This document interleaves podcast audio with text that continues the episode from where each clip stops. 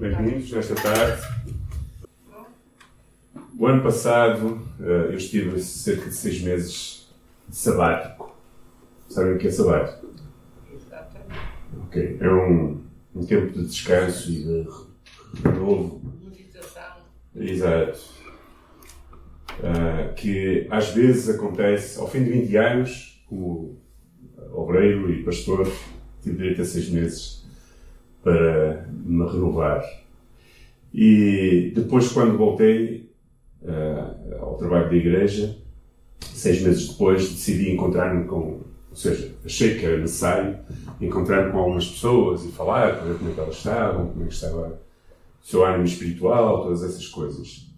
E foi impactante perceber que algumas pessoas estavam a precisar mais de um sabático do que eu.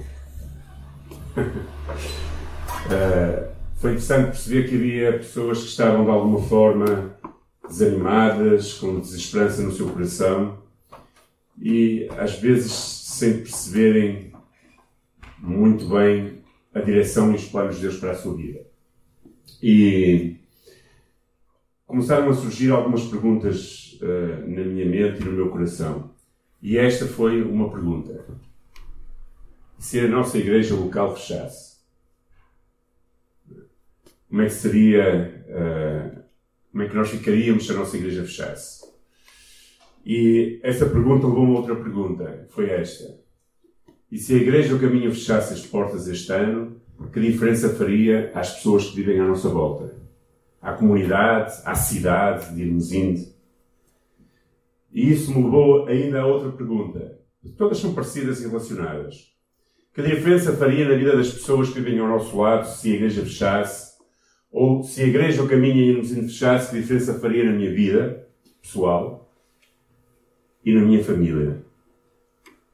Porque depois de falar com alguns irmãos e algumas pessoas, realmente estas perguntas assaltavam o meu coração e me inquietavam, não é? Ou seja, até que ponto a igreja local de Irmesinde, podia ser a igreja do outro lado, mas a igreja de Irmesinde, ou a igreja de Lessa de Valim, que eu pastoreio, qual era a importância e o papel da igreja nas suas vidas? E se a igreja fechasse, que diferença poderia fazer? Fazia alguma diferença? Ou se calhar a pessoa dizia, ok, vou procurar outra igreja. Ou vou para outro lado, ou tanto faz estar nesta como estar noutra. E não sei se vocês repararam, aqueles que têm vindo cá regularmente, uh, que à entrada, ali por cima da porta da entrada, tem uma frase. Repararam? Todos ou não? Há uma frase ali, mesmo à entrada, que diz assim: A nossa missão, ou seja, a missão da igreja aqui em Hermesinde, particular, pode ser alargada a todos os cristãos, mas particular, é ser uma família de fé autêntica que serve intencionalmente a comunidade, levando ou, ou que leva a mensagem de Cristo, vivendo em tudo para a glória de Deus. Ou seja, a igreja, o caminho, sentiu que a missão como igreja era ser uma família com uma fé autêntica em Jesus Cristo, servindo intencionalmente a comunidade, não só a comunidade aqui dentro, mas a comunidade fora. Eu não sei quantos de vocês já estiveram cá de manhã, mas de manhã há muitas pessoas, ou seja, a igreja está repleta, cheia. Hoje de manhã estava cheia. Poucos lugares estavam vazios. Então, é uma igreja que quer ser família, que quer viver uma fé autêntica, que serve intencionalmente a comunidade local e a comunidade à sua volta, com o intuito de levar a mensagem de Cristo e que quer viver para a glória de Deus de todas as formas. Esta é a missão da Igreja O Caminho em Irmesinde. Portanto, se a Igreja O Caminho em Irmesinde fechasse, que impacto teria na nossa vida, na nossa família, na nossa comunidade, à nossa volta, nas pessoas com quem nós nos relacionamos. Porque ser igreja é levar esperança ao mundo. Ou seja, a igreja de Cristo é aquela que tem a voz profética, uma voz ativa para o mundo, uma voz que leva esperança, em especial para a comunidade onde ela está inserida. Ou seja, se há desespero no mundo, se há falta de esperança, se há às vezes as pessoas, nós dizemos, se este mundo está realmente, sei lá, pernas para o ar, as pessoas, nós, nós esta, esta semana, quantidade de notícias. Então, aquela menina que foi assassinada é uma coisa que até aqui dentro faz doer, não é? Como é que é possível? Então, quem tem uma mensagem de esperança para o mundo e uma voz profética e ativa tem que ser a igreja. É a igreja local que tem essa voz. E essa voz começa primeiro dentro de nós mesmos, para que nós a levemos à nossa Jerusalém, ou seja, no lugar onde nós vivemos, à nossa família, à nossa comunidade, à nossa cidade, ao nosso trabalho, à nossa escola, ao nosso bairro, aos nossos amigos que são descrentes e que vivem com perguntas que se perguntam se faz sentido a vida, se faz sentido este mundo. Ou seja, é a igreja que tem voz de esperança, mas tem que ser uma voz ativa, ou seja, não é uma voz passiva. Não é uma voz eh, tipo que fala, mas que não se mexe, que não, não, não toca a profundeza da sociedade, que não toca os lugares mais obscuros da sociedade. Tem que ser mesmo uma voz que chega até ao coração das pessoas, que vai ao encontro dos seus anseios e dos seus, das suas necessidades, dos seus medos. Essa, esse é o papel da igreja. E o que eu me dei conta, eu dividi esta mensagem mais ou menos em duas partes. A primeira parte é um pouco refletiva, ou seja, de pensamentos que eu tive, e a segunda parte é daquilo que eu entendo que a igreja deve ser. E nesta parte, eu comecei a pensar acerca da igreja Hermesinda, da, igreja local essa do Balio, e falando com pastores amigos, também ouvindo os seus, os seus anseios, a sua perspectiva em relação à igreja dos nossos dias e àquilo que eles estão a viver e o momento que estão a viver. Eu cheguei à conclusão que o grande problema é que muitos de nós estamos como que adormecidos. Ok? Os nossos olhos do coração, não estes, mas os olhos do coração não estão a receber as necessidades e a perceber as necessidades que estão à nossa volta. E, e acho que não, não é só isso, mas é um sono que nos faz achar que as nossas vidas não podem fazer diferença na vida de outras pessoas e naqueles que estão à nossa volta. É como que um sono espiritual. E Jesus, andando com os seus discípulos, a certa altura, Jesus olhava, usava muitas, muitas ilustrações com aquilo que o rodeava, que são chamadas algumas vezes de parábolas. Jesus olhou e disse: Vós dizeis que ainda há quatro meses até que venha a ceifa. Mas eis que eu vos digo: levantai os vossos olhos, vede as terras que já estão brancas para a ceifa.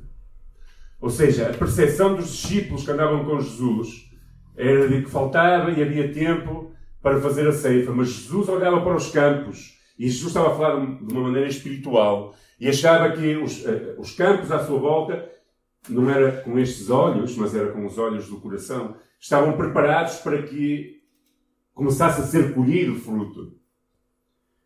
E os discípulos não entendiam muito bem isso. Eu acho que nós, a igreja, nos nossos dias está, em certa medida, adormecida, e a igreja somos todos nós, ok? Mas está, em certa maneira, adormecida às vezes e não percebe ou não está sensível às oportunidades que estão à, à sua volta, de perceber que os tempos já estão com a seara bem, bem avançada, bem branca e pronta para ser colhida. E aqueles que às vezes percebemos isso, olhamos e pensamos, ok, mas nós somos tão poucos. E é preciso mais trabalhadores para a ceifa. Este é o versículo que eu li, não é? É preciso mais trabalhadores para a ceifa. É preciso mais pessoas para colher. E então o Senhor Jesus, em Lucas capítulo 10, versículo 2, lhes recomendou: A seara é grande, mas os trabalhadores são poucos. Rogai, pois, ao Senhor da plantação que manda obreiros para fazerem a colheita. E pensando neste versículo, eu penso, ok, há, há, tantas vezes eu fiz esta oração.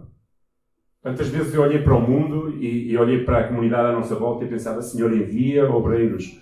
Senhor, levanta pessoas envia obreiros para trabalharem, porque os tempos são urgentes, o tempo se acerca, o tempo uh, uh, dá, dá, a impressão que, que aquilo que está, as sucessões de acontecimentos que estão a acontecer, tudo indica e parece que o tempo para a tua segunda vinda está breve e é preciso levantar obreiros. E às vezes nós olhamos e até percebemos e entendemos, ok, é preciso obreiros. Mas eu queria, a tu que conheces Jesus Cristo como Senhor e Salvador, que pensasses que às vezes tu e eu és a resposta para a tua oração. Ou seja, às vezes nós estamos a orar por coisas cuja resposta para essas coisas somos nós mesmos. Ok? Às vezes nós estamos a orar, Senhor, envia e levanta obreiros para a tua obra, para levar a mensagem de esperança, para ter essa voz ativa e profética no mundo onde nós estamos. E o Espírito Santo está a testificar a nós mesmos que nós somos a resposta a essa mesma oração. A Igreja precisa de obreiros com olhos abertos e corações sensíveis, dispostos a perceber que eles são a resposta para o mundo e que a Igreja local é mais do que um prédio. E o, o, que, o que é que acontece? O que eu percebo é que nós vivemos num mundo tão acelerado que somos, como filhos de Deus, escolhidos e salvos, somos também contagiados pela corrente do mundo de querermos, e que não é mau, ter as mesmas coisas que as pessoas que não têm Cristo têm, e sem nos dar conta, muitas vezes estamos como adormecidos, enganados, embriagados por essa corrente do mundo que nos faz apenas viver para nós mesmos. Ou seja, ok, pensar assim, eu sou um filho de Deus, eu tenho direito a ter tudo o que os outros têm. E é verdade, e temos direito. Mas esquecemos o outro lado, que é o nosso chamado para sermos uma voz profética, uma voz que leva esperança aos que estão perdidos.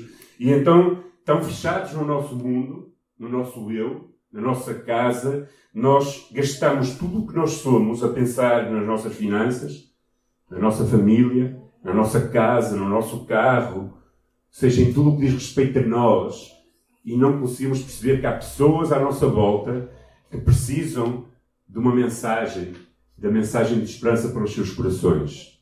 E quando a igreja deixa de perceber o seu chamado, a sua missão que está ali à porta, à entrada, para que nós, quando entremos aqui na igreja, sabem, os judeus punham às vezes ao lado umas coisas nas suas portas de casa para se recordarem, não é? Os rolos, os pergaminhos. Nós pusemos ali a nossa missão. Então, quando nós entramos na igreja, nós percebemos, e se olharmos para cima, cada vez que entramos, nós percebemos quem nós somos. Qual é a nossa missão como igreja. Porque senão, corremos o, risco de achar que a igreja será apenas uma instituição humana, porque ela não recebe ou não vive a visão e a missão de Jesus para o seu contexto e para a sua realidade histórica na qual está inserida. Ou seja, a igreja tem que ser relevante tem que fazer uma diferença. Ela tem que atuar, de alguma forma, no círculo do mundo onde estamos a viver. A Igreja tem de ser a manifestação de Deus na história humana. Ou seja, ela tem que fazer diferença nas pessoas que estão à volta. E é urgente nós resgatarmos esta relevância da Igreja. Jesus, eu estou a ver agora uma série Uh, Chama-se, eu não sou muito bom em inglês, eu não tenho o dom de línguas, está bem? O dom de línguas, línguas dos, dos homens. Mas chama-se algo tipo A Escolha. É uma série que não, não, não saiu em Hollywood nem, nem nada. Ela é, é consegue-se através de uma aplicação e consegue-se ver nas Smart TVs. E ela foi produzida por igrejas nos Estados Unidos e financiada com alguns atores até conhecidos e que retrata.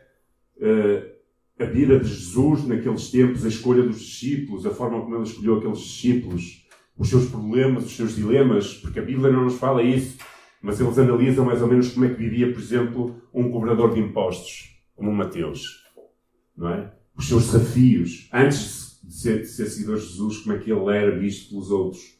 É? Até porrada levava, não é? Porque um cobrador de impostos, sendo judeu, retirava ao seu povo para dar aos, aos romanos. Não é? Então, é, é, é, ela dá uma perspectiva um pouco do contexto cultural.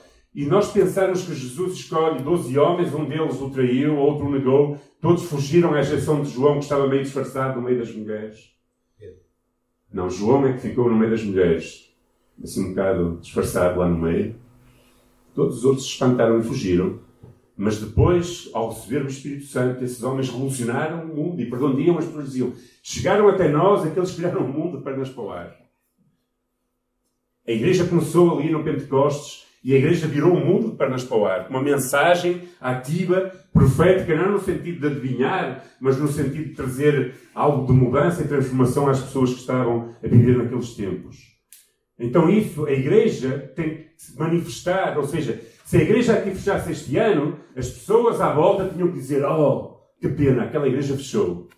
E não, graças a Deus. Talvez aqui não, nós não temos vizinhos. Se calhar os Bolessa lá diriam: Graças a Deus que eles já foram embora. Fazem muito barulho, não é? Mas não deveria ser essa atitude, devia ser assim. Que pena que já não escutamos aqueles cânticos e que pena que aquelas pessoas que estavam aqui e que abençoavam a nossa comunidade já não estão. Então a igreja tem que ter uma manifestação na história das cidades, dos povos daquela altura, como era no tempo de Jesus, ou a seguir a Jesus.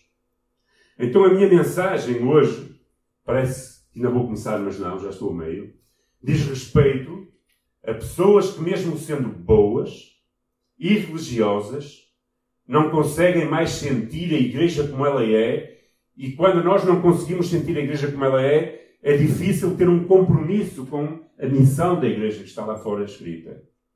Quando nós não percebemos onde nós estamos, qual é o chamado de Deus e, e não temos esse propósito como, como, como parte de um corpo e de uma igreja para percorrer e que nos motiva, porque a, resposta, a pergunta a essas respostas que eu fiz, ou seja, a, a, as respostas a estas perguntas que eu fiz, é que serão o dínamo, o poder em nós para nos fazer seguir à frente. Se nós, como família, como pessoas, se não temos uma missão, se não sentimos que temos um propósito, nós somos levados pelo vento, não é? Quer dizer, não, não, não, não sabemos para onde estamos a ir. Eu andei muitos anos sem saber para onde ia, até encontrar um rumo, não é?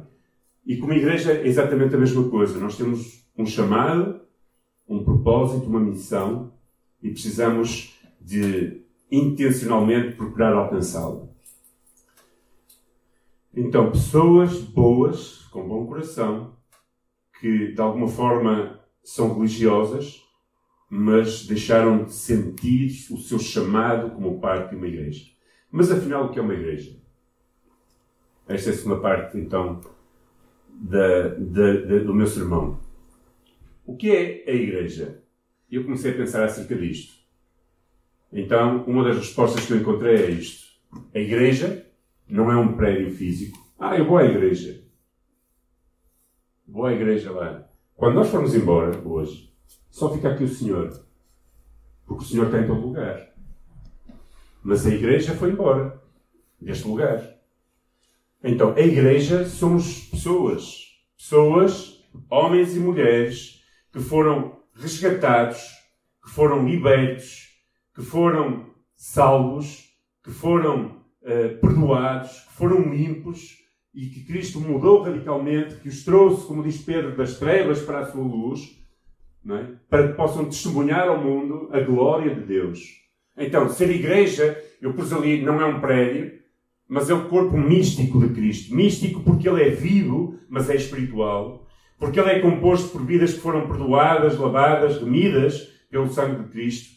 Porque a igreja tem uma cabeça e a cabeça não é o pastor Samuel, nem o pastor Ismael, nem a liderança, mas é Jesus Cristo, que inspira homens e mulheres para que o adorem, mas que não se limita a um espaço fechado, onde nos encontramos ao domingo, ou uma vez por semana, onde adoramos juntos, onde recebemos uma palavra, onde somos exortados, e depois vamos tipo com as baterias cheias e passamos a semana toda sem ser igreja e só voltamos a ser igreja quando nos reunimos. Isso é a maior mentira que Satanás pode colocar nas nossas vidas. Nós nos reunimos aqui, somos exortados, somos estimulados à fé, louvamos juntos, nos vemos uns aos outros. É bom, é muito bom, mas quando nós saímos lá para fora, nós somos igreja. Em qualquer lugar onde nós vamos estar. Que é então ser igreja? Primeiro, ser igreja é ser um membro vivo e ativo no corpo místico de Cristo. Eu fiz propositadamente essa referência de ser um membro vivo e ativo. Porquê? Porque quando nós temos o Espírito Santo em nós e recebemos Cristo no nosso coração, somos salvos, o Espírito vem habitar em cada um de nós e isso nos traz vida. Porque há muita gente que acha que está vivo, mas infelizmente está morto em seus delitos e pecados e está longe de viver os propósitos de Deus para a sua vida. Respiram, andam, mas são como um balde, aquele balde que Ezequiel viu, não é? De, de, de ossos. Não tem o Espírito de Deus dentro deles. Então, a igreja, ser igreja é ser membro vivo, cheio do Espírito e ativo. Há uns anos atrás tivemos um, um, um retiro cujo lema era ser sacerdotes. Porque uh, Cristo não tem sacerdotes, ou seja, os pastores não são os únicos sacerdotes. Todos os cristãos são sacerdotes.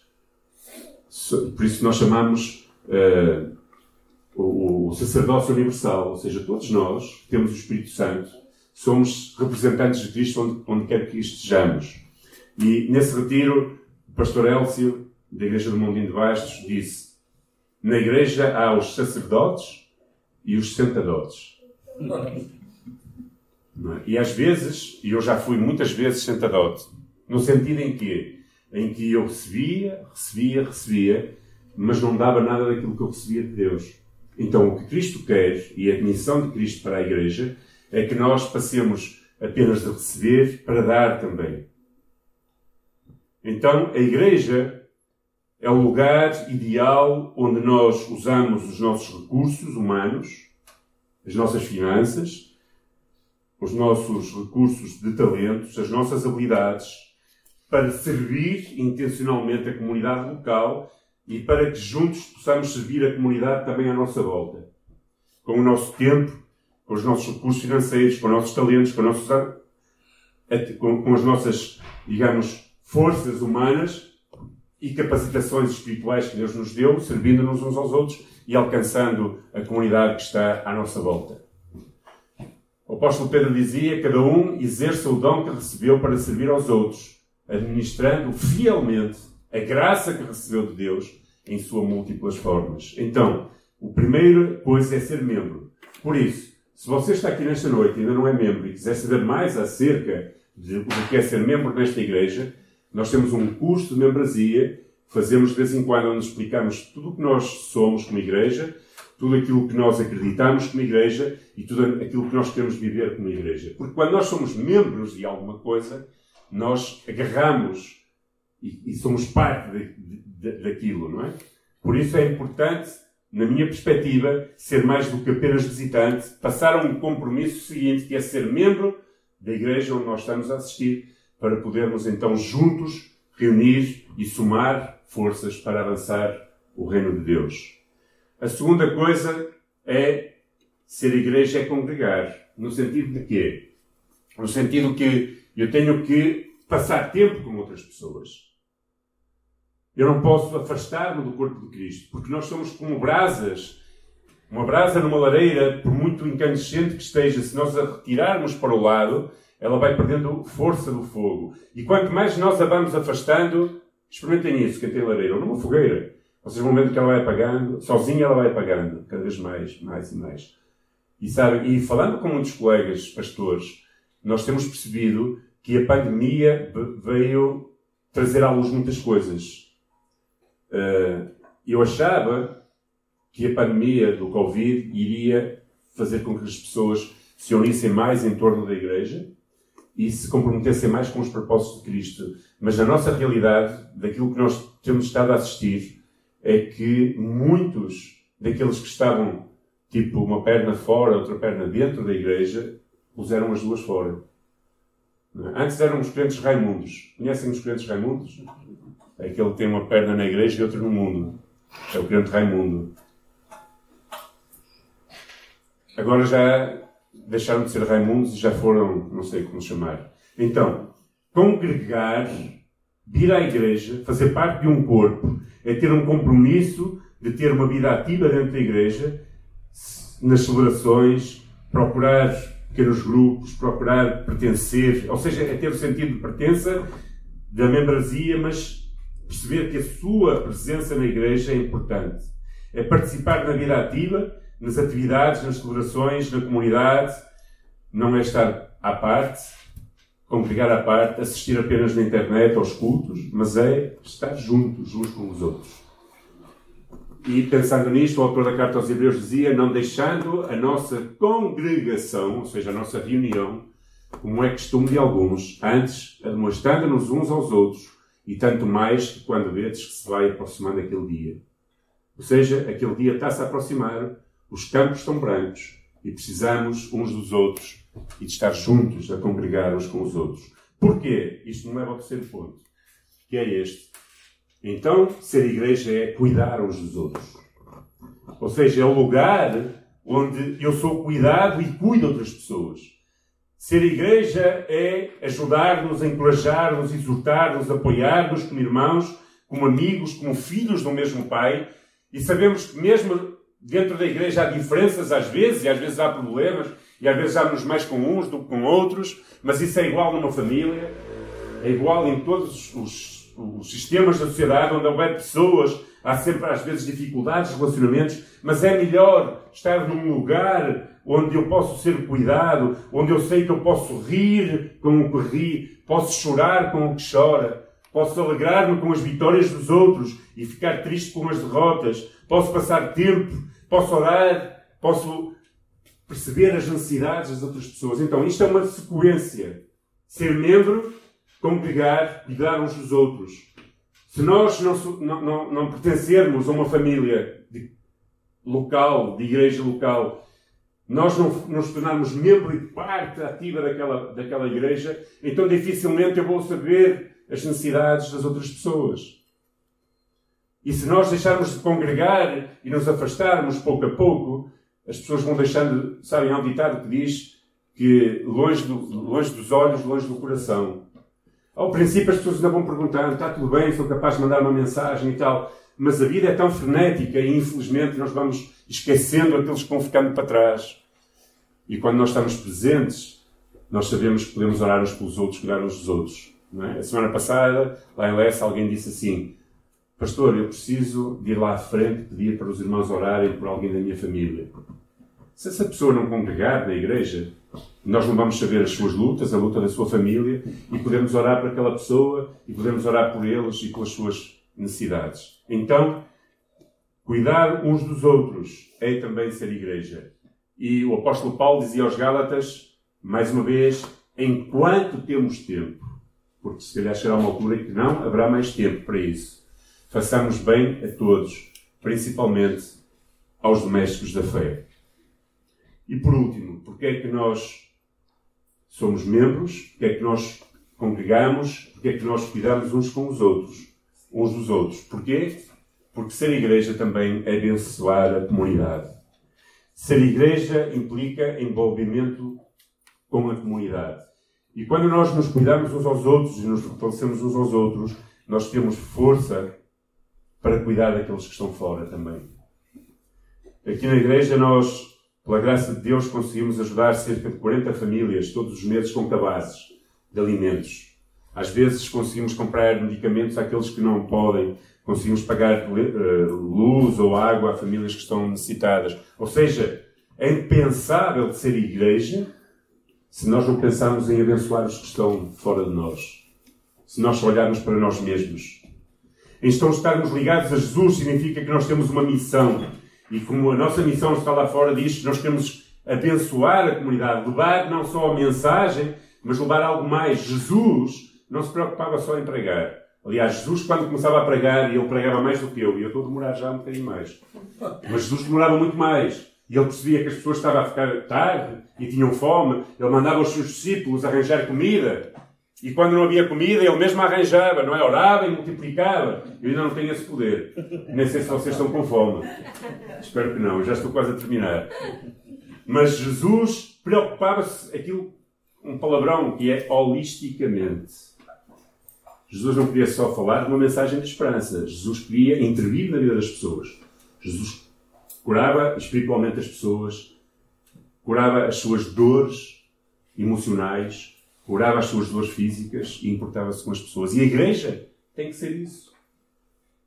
E nós juntos somos mais fortes para fazermos isto. Tem a ver com olhar à nossa volta e perceber como é que eu posso abençoar as pessoas que estão à minha volta. O apóstolo Pedro dizia que nós somos como pedras vivas, que formamos uma construção espiritual. A Igreja de Jesus nesta terra, pedras vivas. E, uma certa altura, Jesus olha para os seus discípulos e diz estas palavras. Jesus envia os doze e ordena-los dizendo, Ide às ovelhas perdidas da casa de Israel.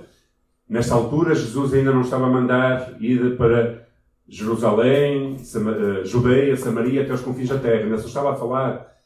Porque realmente, se nós não conseguimos ser bênção à nossa volta, dificilmente conseguimos ser bênção noutros países ou noutro lugar. Jesus enviou-os dizer às ovelhas perdidas da casa de Israel e indo pregai, ok? Pregai, falai, dizendo: O reino dos céus chegou. E curai enfermos, ressuscitai os mortos, purificai os leprosos, expulsai os demónios porque aquilo que recebestes de graça, dai de graça. Nós temos uma mensagem de esperança para as pessoas e nós devemos ir ao encontro delas nas nossas oportunidades e estar sensíveis e abençoá-las, orar pelos enfermos. Ressuscitar mortos eu não consigo. Não é? Eu disse hoje de manhã, e é verdade, eu trabalhei nos primeiros anos de cristão, quando me converti, foi numa comunidade de vida e passei quatro anos numa quinta onde nós tínhamos animaizinhos e criação de porcos. E os porcos ficavam doentes e às vezes eu orava por eles e eles morriam no dia a seguir. Por isso, não consigo ressuscitar, infelizmente. Às vezes a ação até era contrária, não é? Não sei porque eu era eu, se calhar tinha pouca fé, mas não conseguia ainda ressuscitar. Mas é possível também, ok? Eu não tenho esse, esse dom, nem essa capacidade.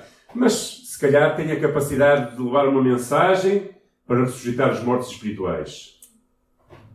Ok? Para que pessoas despertem e percebam e abram os olhos e caiam as, as vendas espirituais e essa pessoa possa nascer de novo, como eu nasci um dia e como aqueles que temos Cristo nascemos um dia. Purificai os leprosos, os que estão em pecado, expulsai os demónios. Isso, por a graça de Deus, Deus já me usou para fazer. Porque aquilo que de graça recebestes, de graça dai. Ou seja, a Igreja tem uma missão. E eu estou entusiasmado com a missão da Igreja. E é isso que me preocupa quando falo às vezes com pessoas que não percebem o privilégio que é ser igreja. Isso devia incendiar o nosso coração. E pensar, Jesus, quando chamou aqueles homens, uns estavam a pescar, outros estavam a recolher, a recolher moedas, outros estavam a fazer coisas. Um, um era zelote, lutava contra os romanos nas suas próprias forças. Ou seja, pessoas que estavam envolvidas em várias coisas porque tinham que fazer coisas. E Jesus de uma forma radical, os chamou. E com certeza que eles tiveram lutas. É? Às vezes nós olhamos para o Evangelho e achamos que eles tomaram as decisões e que foi fácil. Não foi fácil. Porque eles eram humanos também. E tinham famílias e tinham, tinham que mudar a vida radicalmente. Mas eles abraçaram aquilo com paixão. E quando o Espírito veio sobre eles e os encheu do seu poder, eles foram imparáveis. Tu e eu, aqueles que temos Cristo, e o Espírito Santo em nós, somos imparáveis. A certa altura, e estou mesmo a terminar, pessoas disseram, diziam, quem é Jesus? Uns diziam que era Elias, outros diziam que era João Batista, outros diziam que era não sei quem, que não sei o que mais. E Jesus perguntou, e vós, quem dizes que eu sou? E Pedro, aquele filho do trovão, não é? Aquele homem, disse, Senhor, tu és Cristo, o Filho de Deus vivo. E Jesus responde e lhe diz estas palavras, Bem-aventurado és, Simão Barjonas, porque não te revelou nem carne nem sangue, mas o meu Pai. E disse: E tu deixarás de ser Simão, passarás a ser Pedro, não é? E sobre essa pedra, que é aquilo que ele falou, Jesus era o Filho de Deus vivo, o Filho de Deus vivo, não é?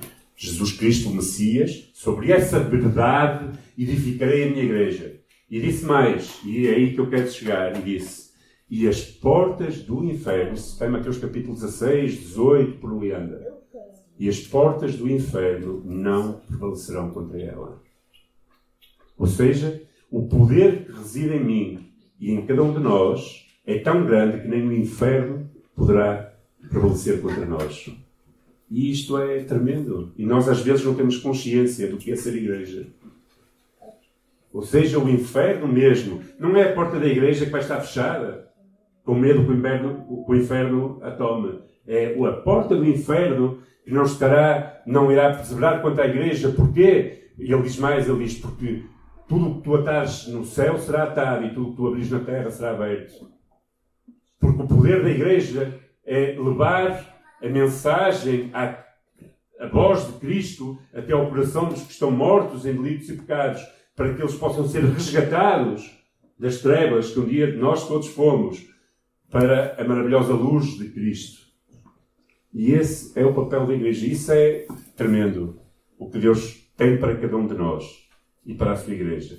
Se nós falharmos no propósito de ser igreja, que no nosso caso é ser uma família de fé autêntica, que serve de uma forma intencional a comunidade e que leva a mensagem de Cristo, vivendo no dia a dia para a glória de Deus. Se nós falharmos nisto, nós falhamos como igreja e no propósito que Deus tem para nós. Por isso, meus queridos, termino com, com estes quatro pontos. Falei. Ser igreja é ser membro vivo e ativo no corpo místico de Cristo. É congregar é cuidar uns dos outros e é abençoar a comunidade. Todos nós podemos ainda não ser membros desta igreja, mas se conhecemos Jesus Cristo como Senhor e Salvador, nós temos que ter estas quatro coisas bem presentes em nós. Eu preciso ser membro vivo de uma igreja, congregar nessa igreja, absorver a visão da igreja para poder cuidar uns dos outros e abençoar os que estão lá fora e podermos revolucionar o lugar onde nós moramos com Cristo, com uma mensagem de esperança para que as pessoas possam verdadeiramente conhecer o amor de Deus. Amém? Sejamos então uma igreja santa, poderosa, levando Cristo aos que estão fora, para levar o perdão àqueles que ainda não o encontraram e uma mensagem de esperança para aqueles que vivem em desespero. Esta é a missão da Igreja. Esta é a missão da Igreja. Amém? Oremos. Senhor, eu te agradeço porque acredito que nenhum dos que estamos aqui nesta tarde está por acaso. Obrigado pela vida de cada um dos que estamos aqui. Às vezes podemos pensar que estamos aqui por acaso e que viemos por acaso. Eu não acredito, Senhor. Provavelmente há aqui irmãos ou irmãs que vieram do outro lado até do oceano e não estão por acaso. Senhor, tu não fazes nada por acaso. Tu reúnes aqueles que queres no lugar onde queres para fazer deles o teu povo.